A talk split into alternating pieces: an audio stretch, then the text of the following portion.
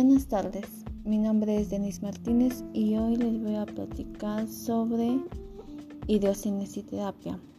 Se define como la aplicación de la cinesiterapia en el medio acuático, aprovechando las propiedades térmicas y mecánicas del agua. Nos encontramos a su vez con térmicos como natación terapéutica, que se debe entender como aquella cuyo objetivo es la aplicación de ejercicios terapéuticos en el medio acuático.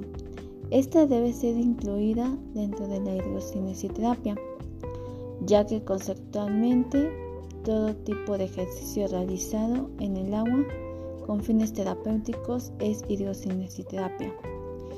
Y empezaremos con algunos métodos. Primero les platicaré de ¿Qué son los métodos? Son ejercicios donde se produce un desplazamiento de todo el cuerpo, como la natación y la marcha. Y por lo otro lado, los ejercicios de uno o varios segmentos corporales.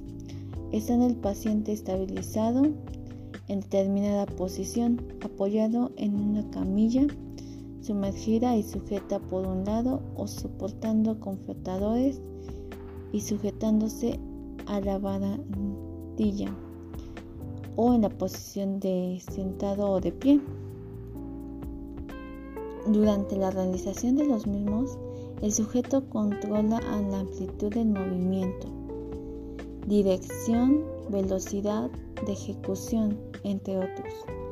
Bajo de el fisioterapeuta. O bien es el fisioterapeuta el que se le aplica la cinesioterapia.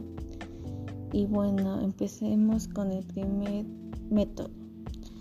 Eh, BAT Rajas consiste en un método pasivo o activo de cinesioterapia, en el cual el fisioterapeuta proporciona el punto fijo desde el cual el paciente trabaja. Al mismo tiempo dirige y controla todos los parámetros de la ejecución del ejercicio sin que el paciente se agarre a ningún sitio o equipo fijo, aunque pueda ayudarse de los elementos o aparatos que modifican la flotabilidad. Eh, el segundo método es el Aichi. Es una forma de ejercicio activo basado en los principios del Tai Chi siguiendo unas técnicas de respiración. En el desarrollo de esta técnica, el fisioterapeuta le enseña verbal y visualmente una combinación de movimientos con un ritmo lento que la persona debe realizar en bipedestación dentro de la piscina.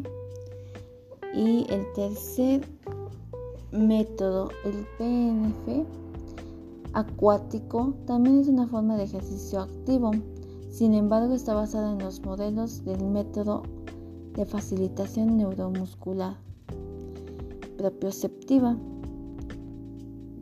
Por tanto, el fisioterapeuta busca reproducir una serie de movimientos funcionales en espiral y en diagonal mediante estímulos verbales, visuales o táctiles. Los movimientos debe realizarlo el paciente activamente o bien asistidos o resistidos por el fisioterapeuta, aunque también pueden emplearse accesorios con tales fines. El cuarto método es el de Fendel-Place eh, acuático. Consiste en una serie de movimientos activos o pasivos basados en etapas de desarrollo temprano del niño.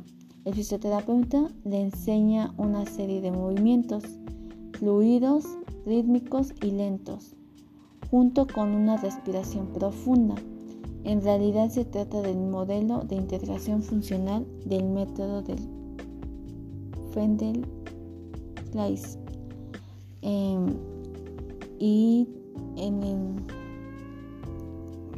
el quinto tenemos el método de Halchi Consiste básicamente en conseguir un balance y control postural a través de estabilizaciones progresivas que el fisioterapeuta proporciona al paciente, progresando hacia una serie de movimientos que requieren un control rotatorio mayor para enseñar el control sobre el movimiento. Y por último, tenemos el método Hatsu. Son una serie de movimientos pasivos de flexión y extensión, contracción y rotación realizados por el fisioterapeuta.